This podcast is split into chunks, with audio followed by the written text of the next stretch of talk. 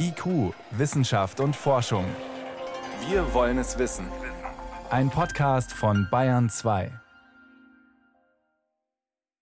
Jetzt kleine Sprachkunde. Was haben Flextension, Brexodus und Neverendum gemeinsam? Alles Begriffe, die rund um den Austritt Großbritanniens aus der EU erfunden worden sind. Das klingt amüsant, aber der Brexit wirbelt einiges durcheinander, auch in der Wissenschaft. Und das ist gleich eines unserer Themen. Außerdem in IQ, ein neues Mittel gegen Migräne wird getestet. Wem kann es helfen? Und es geht um unsere geheimen Superkräfte, denn wir nehmen offenbar viel mehr Geräusche wahr im Alltag, als uns bewusst ist. Alles das und noch mehr in der nächsten halben Stunde. Schön, dass Sie dabei sind. Wissenschaft auf Bayern 2 entdecken. Heute mit Stefan Geier. Seit heute Mittag ist klar, die Flex-Tension kommt, sprich eine Verlängerung des Brexits. Die EU-Staaten haben sich darauf geeinigt, Großbritannien bekommt noch drei Monate mehr Zeit, um den Austritt aus der EU sattelfest zu machen. Auch die Forschungslandschaft Großbritanniens ist ja eng mit der EU verflochten, wie so ein dicker Faden in einem Spinnennetz. Welche Löcher schneidet der Brexit-Streit also schon jetzt in die Wissenschaftslandschaft? Wie schlimm wird's wirklich? Das konnte ich vor der Sendung Georg Krawitz fragen vom Deutschen Akademischen Austauschdienst DAAD. Er war bis vor kurzem Leiter der Außenstelle in London. Erste Frage, jetzt wieder eine Verlängerung. Wäre es nicht besser, man sagt einfach mal Schluss, raus, wenn endlich mal Klarheit herrscht? Ich denke, das wäre aus Sicht der Wissenschaft sicherlich äh, sinnvoll äh, gewesen. Vorab bemerkt, die Wissenschaft äh, hat sich äh, von wenigen exotischen Ausnahmen abgesehen nie dafür ausgesprochen, aus der EU auszutreten. Das hat sich in anderen Politik- und Gesellschaftsfeldern abgespielt. Aber die Wissenschaft leidet seit mittlerweile gut drei Jahren unter der Unsicherheit, die dieser ganze Prozess äh, mit sich bringt. Man hat Partner, auf die man sich gerne verlassen möchte. Mhm. Man hat Programme, äh, für die man sich bewerben kann und möchte. Aber das Ganze bedeutet, dass man eben auch ein verlässlicher Partner ist. Und diese Verlässlichkeit Verlässlichkeit ist aufgrund des politischen äh, Gezerres äh, einfach momentan nicht gegeben. Wie dick ist denn der Faden eigentlich, den Großbritannien zum Netz der europäischen Forschung beiträgt? Er ist sehr dick, äh, und zwar von beiden Seiten. Man kennt sich, man weiß, was man voneinander eben zu halten hat, man weiß, welche Ressourcen, welche Kompetenzen man einbringen kann. Äh, beide Seiten würden verlieren, wenn das in Zukunft nicht mehr möglich ist. Auch der Forschungsraum Europa als Ganzes würde leiden, wenn man sich etwa im Konkurrenzverhältnis sieht zwischen, den, äh, zwischen Europa und etwa Vereinigten Staaten von Amerika oder Ländern wie China oder andere in Ostasien. Dann schauen wir doch mal auf die konkreten Kompetenzen. Wo sind denn die Briten besonders stark? Man kann im Grunde genommen kein Wissenschaftsfeld äh, ausschließen. Äh, sie sind in allen Belangen sind sie sehr wertvoll. Im Bereich der Naturwissenschaften und der Medizin genauso wie im Bereich der Sozialwissenschaften oder der Geisteswissenschaften. Es kommen äh, eine Reihe von, von Problemen auf die, alle Beteiligten momentan eben zu. Geld ist das eine. Mhm. Das andere ist der Zugang zu Ressourcen. Es geht um Datenübermittlung. Es geht um die Frage, können etwa Studien im medizinischen oder pharmakologischen Bereich durchgeführt werden, für die man etwa eine Bevölkerung braucht, die nicht nur auf der Insel ansässig ist, sondern auch in Europa ansässig ist. Es geht um Datenschutz. Die berühmte Datengrundschutzverordnung der Europäischen Gemeinschaft gilt ja momentan für Großbritannien. Was wird sein nach einem Austritt? Äh, mhm. Können unter diesen Voraussetzungen Daten überhaupt noch übermittelt werden? Eine von sehr vielen Fragen, die momentan ungeklärt ist. Geht es auch um Menschen? Also nicht nur um Geld und äh, Zugang, sondern wirklich auch Leute, die hin und her wechseln in der Forschung? Geht auch um Zusammenarbeit. Also wenn Sie heutzutage forschen, dann ist es ähnlich wie in der Industrie. Sie arbeiten arbeitsteilig. Verschiedene Teams sitzen in verschiedenen Ländern mit verschiedenen äh, Ressourcen und Möglichkeiten und arbeiten an einem gemeinsamen Thema. Daraus kommen dann oftmals Publikationen heraus, die, und das ist ganz klar statistisch erwiesen, äh, je höher der Anteil der Beteiligten ist in verschiedenen Ländern und von verschiedenen Institutionen, desto höher ist die Rezeption in der Wissenschaftscommunity. Das heißt, Sie können also mhm. eine Studie theoretisch auch alleine durchführen oder mit einem Kollegen an der gleichen Universität. Sie wird aber sehr viel mehr wahrgenommen äh, von Kollegen in anderen Ländern oder in der gleichen Disziplin, wenn sie dabei äh, erstens eine Förderung haben der EU und zweitens Kolleginnen und Kollegen haben, die aus verschiedenen Ländern zusammenkommen und dann ein gemeinsames Ergebnis präsentieren können. Das heißt, Herr Krawitz, was ist zum jetzigen, zu diesem Zwischenzeitpunkt nach dieser Flex-Tension jetzt wieder Ihr Fazit? Für wen ist es eigentlich bitterer? Für wer hat mehr zu verlieren, Deutschland oder Großbritannien? Da möchte ich keine Wertung abgeben. Beide Seiten werden darunter leiden. Natürlich ist es ganz eminent auf der britischen Seite die Furcht, dass man von zukünftigen äh, Netzwerken abgeschnitten ist, genauso wie von zukünftigen äh, Finanzflüssen. Es gibt einen kleinen, ich sage es mal, positiven Nebeneffekt, ähm, gerade für vielleicht die Hörer des Bayerischen Rundfunks interessant. Zwei wichtige Kooperationen sind zwischen einzelnen Universitäten in den vergangenen Jahren geschlossen worden. Die LMU München ist mit der University of Cambridge eine Partnerschaft eingegangen und die TU München mit dem Imperial College London. Beides eminente Schwergewichte in der Forschungslandschaft Großbritanniens. Das heißt, man versucht im Rahmen der Möglichkeiten, die man hat, binational ein bisschen das auszugleichen, was vielleicht im europäischen Kontext äh, verloren zu gehen droht. Was das konkret bedeutet hinsichtlich der Umfänge, Menschen, Geld, Forschungskapazitäten, das ist momentan leider eine sehr offene Frage weiterhin. Aber man kriegt schon einen ersten Eindruck, wie es vielleicht in Zukunft dann laufen könnte, wenn Großbritannien wirklich ausgetreten ist. Vielen Dank. Das waren Einschätzungen von Georg Krawitz vom Deutschen Akademischen Austauschdienst DAAD. Herr Krawitz, ich danke Ihnen für das Gespräch hier auf Bayern 2. Danke meinerseits. Die Durchblicker. Eine Koproduktion von BR, WDR und NDR. Wir brauchen Wohnungen. Viele Wohnungen. Ungefähr 340.000 in Deutschland in den nächsten zwei Jahren. Das sagt eine neue Schätzung. Aber woraus sollen wir die bauen? Beton zum Beispiel, gerne genutzt, gerade bei den großen Häusern mit vielen Einheiten, ist aber nicht besonders gut für die Umwelt, weil viel CO2 entsteht bei der Herstellung. Warum also eigentlich nicht mal in eine ganz andere Richtung denken? Das sagen auch Forscher der Bundesanstalt für Materialforschung in Berlin und testen Lehm als Baustoff. Das klingt zunächst etwas abwegig, aber Lehm ist klimafreundlich. Aber die Frage ist natürlich, hält er auch genug aus? Julia Beiswenger hat die Lehmtester besucht. Also das sieht aus wie Sand letztendlich, so hellbrauner Sand ist aber Lehm, trockener Lehm. Und neben mir ist der Bauingenieur Philipp Wiele. Was haben wir heute vor? Wir machen mit diesem Lehm einen Lehmmörtel, den füllen wir dann in eine Form ein und werden dann auch an bereits getrockneten Lehmmörtel noch eine Druckfestigkeitsprüfung durchführen. Genau, es gibt bereits in Deutschland Lehmbauten, aber die meisten sind vor dem Zweiten Weltkrieg gebaut worden. Ne? Und jetzt geht es darum herauszufinden, wie diese Materialien arbeiten, was für einen Druck sie aushalten, was für ein Gewicht, wie hoch man mit ihnen bauen darf. Ganz richtig. Wir wollen hier in den nächsten Jahren die Datengrundlage dafür schaffen, dass wir eine Bemessungsregel oder Bemessungsvorschrift für Lehmbauten haben. Und bei Lehmbaustoffen hat man eben den großen Vorteil, lässt sich hundertprozentig recyceln, es muss auch nicht entsorgt werden, sondern kann einfach wiederverwendet werden und das ist eben ein ganz, ganz großer Vorteil gegenüber allen anderen Baustoffen. Gut, also jetzt müssen wir hier Wasser abwiegen. Genau. Wir hatten jetzt ein Kilo Lehmmörtel und werden jetzt 11% Wasser zugeben. Und dann wird das auch gleich gemischt, deswegen haben Sie das gerade in so ein Mischgerät eingesetzt. Genau, die Tonminerale sind quasi Schichtminerale und diese Schichten schwemmen quasi auf und da lagert sich Wasser ein und mit zunehmender Austrocknung saugen die sich dann wieder zusammen und entwickeln dadurch ihre Festigkeiten. Aha, okay. Und jetzt sieht man schon, das ist so, wie man sich Lehm, nassen Lehm vorstellt. Mhm. Also Sie füllen jetzt diesen Lehmmörtel in diese Styroporbehälter. Das ist wie lange ungefähr? 16 cm. 16 cm mal 2 cm. Und jetzt kommt das Ganze in einen Klimaraum, ne? Richtig, jetzt müssen wir das Ganze zum Austrocknen bringen. Wir konditionieren die Prüfkörper im Lehmbau in der Regel bei 23 Grad und 50 Prozent Luftfeuchtigkeit. Okay, also jetzt geht's rüber. Hier ist es ein bisschen kühler. Wie lange muss das jetzt hier drin sein? Für die Mörtelproben dauert es circa zehn Tage, bis die Masse konstant werden in diesem Klima. Und wir müssen das jetzt hier liegen lassen und nehmen uns deswegen mal einen Mörtelstein mit, der schon eine Weile hier gelegen hat. Ich hebe mal so ein Teil hoch. Okay. Ich hätte nicht gedacht, dass das so schwer ist. Das ist eine relativ hohe Dichte, die wir da schon haben in dem Bereich von Beton. Dann gehen wir jetzt mit unseren Mörtelsteinen zu unserem zu unserer äh, Druckfestigkeitsprüfungsmaschine. Zu unserer Druckfestigkeitsprüfungsmaschine.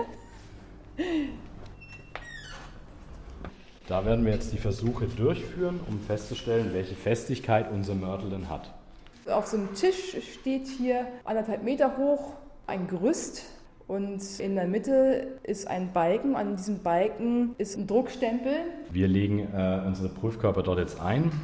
Voreinstellungen habe ich hier am Computer schon durchgeführt und dann werden wir den Versuch fahren bis zum Bruch. Das dauert circa 30 bis 90 Sekunden. Jetzt können wir die Prüfung starten. Von außen erkennt man gar nichts. Man sieht es nur auf dem Diagramm, dass eben der Druck zunimmt und eine leichte Verformung stattfindet. Jetzt bin ich gespannt, wann das Ding bricht. Jetzt müsste langsam kommen. Jetzt ist es passiert. Auf einen Schlag, man sieht es nichts und plötzlich fällt eben das Prisma auseinander in mehrere Teile, ein paar Splitterteile. Genau, rechtwinklig zur Druckeinleitung platzen eben diese Teile ab, sodass dieser sanduhrförmige Probekörper entstehen bleibt. Das kann man wunderschön eben auch bei Beton beobachten. Bei wie viel Newton war das jetzt? Ja, jetzt hat mit ca. 5800 Newton. Wenn man es in Gewicht umrechnet, 580 Kilogramm lagen jetzt auf diesen 4 x 4 Zentimeter breiten Würfel. Also fünf Geschosse, 22 Meter Traufhöhe. So wie es hier in Berlin eigentlich an jedem Straßenzug steht, könnten wir mit diesen Baustoffen bedenkenlos jederzeit sofort machen. Wir werden in Zukunft Lehmmauerwerksprobekörper herstellen aus Lehmsteinen und Lehmmörtel und werden mit denen auch Belastungsversuche durchführen. Und 2022 äh, sollte das dann fertig sein, dass wir dann sagen können, jawohl, auf der Datenbasis können wir mit Lehm tragend in Deutschland bauen. Ja, und dann gibt es vielleicht wirklich bald ganze Häuser, die vom Lehm getragen werden. Sie hören Bayern 2, es ist 18.16 Uhr. IQ, Wissenschaft und Forschung. Wenn Sie mehr wissen wollen, Hintergründe zum Programm von IQ finden Sie unter bayern2.de. IQ, Wissenschaft und Forschung. Montag bis Freitag ab 18 Uhr. Wer sie nicht hat, der kann sich auch kaum vorstellen, wie schlimm dieser Schmerz ist. Beim Migräne, da fährt ein stechender und pochender Schmerz so heftig durch den Kopf, dass ein normaler Alltag eigentlich kaum mehr möglich ist, zumindest vorübergehend. Und hinzu kommen Sehstörungen, Übelkeit, vieles mehr. Ungefähr jeder zehnte Erwachsene leidet unter Migräne und das Problem ist, vielen helfen Medikamente, aber vielen eben auch nicht. Die Betroffenen sind darauf angewiesen, dass es verschiedene Medikamente gibt. Ein neues steht in den USA jetzt kurz vor der Zulassung und setzt auf einen neuen Wirkmechanismus. Yvonne Meyer berichtet. Migräne hat viele Auslöser und Symptome. Kaum ein Patient gleich dem anderen. Das macht es auch so schwierig, die Krankheit zu behandeln. Dennoch gibt es Gemeinsamkeiten. Zum Beispiel erweitern sich die Blutgefäße des Gehirns während einer Migräneattacke. Das verstärkt den Schmerz. Hier setzen mehrere Medikamente an, zum Beispiel die sogenannten Triptane, sagt Andreas Straube. Er ist Kopfschmerzspezialist und Neurologe an der Ludwig-Maximilians-Universität in München. Die Triptane wirken an Serotoninrezeptoren und haben eine leichte gefäßverengende Wirkung. Und können so den Schmerz lindern oder sogar stoppen. Seit den 1990er Jahren können Ärztinnen und Ärzte sie verschreiben. Das Problem? Triptane verengen die Blutgefäße überall im Körper, nicht nur im Gehirn, sondern zum Beispiel auch im Herzen. Und deshalb hat man theoretisch mehr als theoretische als praktische Angst, dass sie eben äh, Durchblutungsstörungen am Herzkranzgefäßen machen können. Die Folge könnten dann unter Umständen Herzinfarkte sein. Für Risikogruppen sind Triptane also nicht das passende Mittel. In den USA soll nun ein anderes Medikament zugelassen werden, das zwar auch dafür sorgt, dass sich die Blutgefäße im Gehirn zusammenziehen, aber eben nur dort. Gepant, so heißt diese Wirkstoffklasse, und mit dem Medikament Rimegepant wurde nun eine erfolgreiche Zulassungsstudie gemacht. Professor Richard Lipton vom Albert Einstein College of Medicine in New York hat sie betreut. Dazu haben er und sein Team über 1000 Patienten mit mittelstarker bis starker Migräne entweder das Medikament oder ein Placebo gegeben. Eine Forschungsfrage: Ist der Schmerz nach zwei Stunden wieder weg? Die kurze Zusammenfassung. Etwa 20 Prozent waren nach zwei Stunden schmerzfrei. Bei der Placebo-Gruppe waren es nur knapp über 10 Prozent.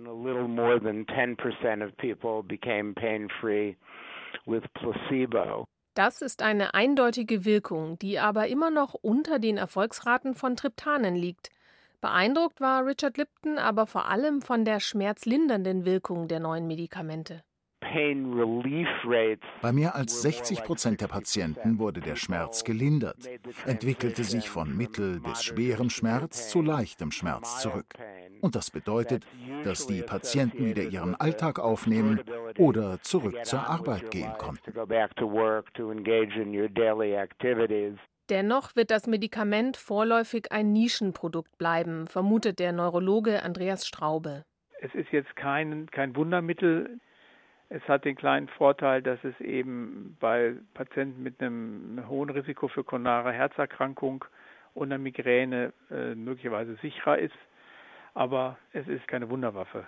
Auch Richard Lipton geht davon aus, dass die neuen Medikamente nur die Auswahl für die behandelnden Ärztinnen und Ärzte erweitern werden.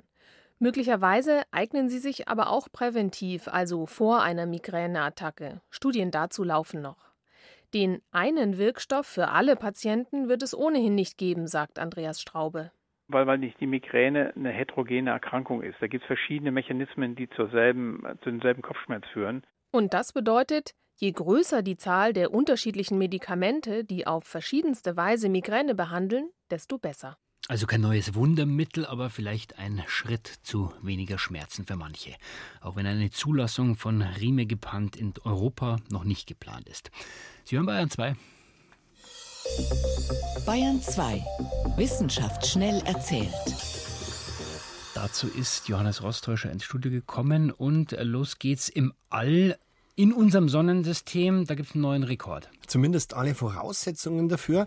Es geht um den möglicherweise, möglicherweise kleinsten Zwergplaneten, der um die Sonne kreist. Der heißt Hygiea. So eine kleine Kugel, schaut im Teleskop ungefähr aus wie ein ziemlich gut gerundeter Schneeball ungefähr 400 Kilometer im Durchmesser. Der Mond ist im Vergleich ungefähr achtmal so groß. Und mit diesen Eigenschaften, da ist man dann schon Zwergplanet.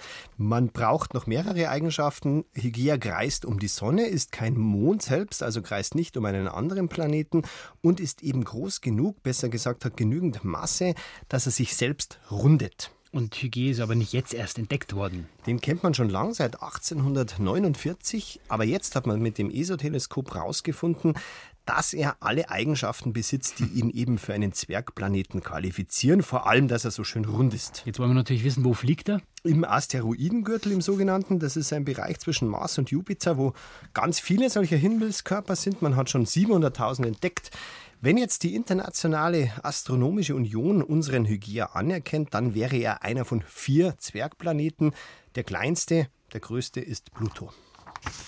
Wir gehen vom All in die Ozeane. Genauer geht es ums Plastik im Meer und damit kommt die Uni Marburg ins Spiel. Die mhm. will mit Hilfe von Algen Plastik aus dem Meer holen. Besser ah. gesagt, abbauen. Die fressen die, oder? Mm, abbauen. Mhm. Fressen kann man mhm. nicht sagen. Es gibt schon ein Bakterium, das PET, das ist das Hauptbestandteil von Plastikflaschen abbauen kann, weil es, jetzt kommt das Fressen quasi, mhm. hat ein Enzym, das die Moleküle der Flaschen zerlegt in immer kleinere Teile. Das Blöde, dieses Bakterium lebt nicht gerne mehr.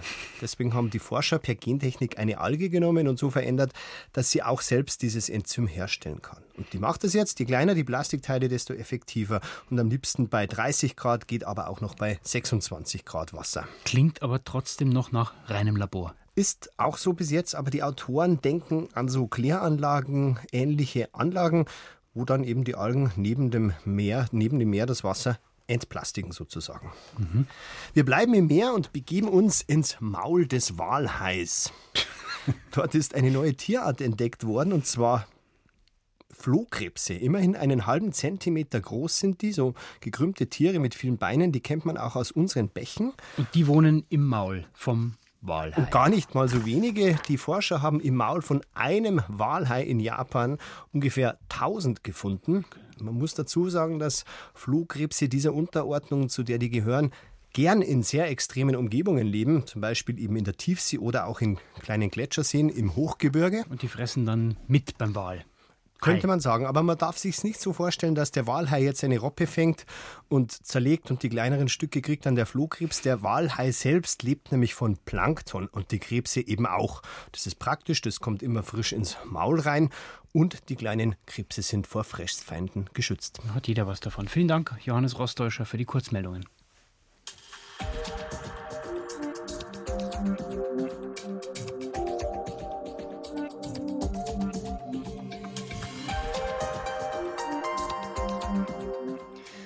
Es gibt ja immer wieder Tage, da hat man den Eindruck, heute ist eigentlich überhaupt nichts Besonderes passiert. Ja? Arbeit, Wohnung, Kinder vielleicht, Hobby, Freunde, bisschen Radio hören, Alltag eben. Aber unser Gehirn, das läuft dabei auf Hochtouren und wird mit zig Gigabyte an Daten bombardiert jeden Tag. Alles, was um, uns herum passiert, dringt in die Ohren, in die Augen, wird von allen Sinnen wahrgenommen. Und vieles merken wir natürlich nicht, weil unser Hirn es rausfiltert. Sonst wären wir auch verloren. Können wir uns auf nichts konzentrieren oder zumindest nicht auf eine Sache. Und doch zeigen neue Untersuchungen, dass wir von den Geräuschen um uns herum wesentlich mehr mitkriegen, als uns klar ist. Stellen Sie sich vor, Sie sitzen in einem Café und ratschen mit einer Freundin. Die Alltagsgeräusche nehmen Sie gar nicht wahr. Sie blenden sie aus. Sie sind für das, was Sie gerade tun, nicht wichtig. Wenn ich jetzt frage, hat sich das Geräusch vom Einschenken vorhin so oder so angehört, können Sie sich erinnern? Fabian Hutmacher erforscht die Grenzen des Gedächtnisses am Lehrstuhl für pädagogische Psychologie an der Uni Regensburg. Für seine kürzlich erschienene Studie hat Fabian Hutmacher banale Alltagsgeräusche untersucht. 51 Versuchspersonen mussten zuerst hochkonzentriert 660 kurze deutsche Worte lesen. Nur eine Viertelsekunde lang blitzten sie schnell hintereinander auf den Monitoren auf. Sobald eines doppelt auftauchte, sollten die Studienteilnehmer die Leertaste drücken. Währenddessen hörten sie im Kopfhörer ununterbrochen Geräusche. Nach dem Test kam eine Aufforderung, mit der die Versuchspersonen nicht gerechnet hatten. Sie sollten sich an die Geräusche erinnern. Und nicht nur das. Ihnen wurden zwei ähnliche Geräusche vorgespielt. Sie mussten sich entscheiden, welches davon ihnen bekannt vorkam.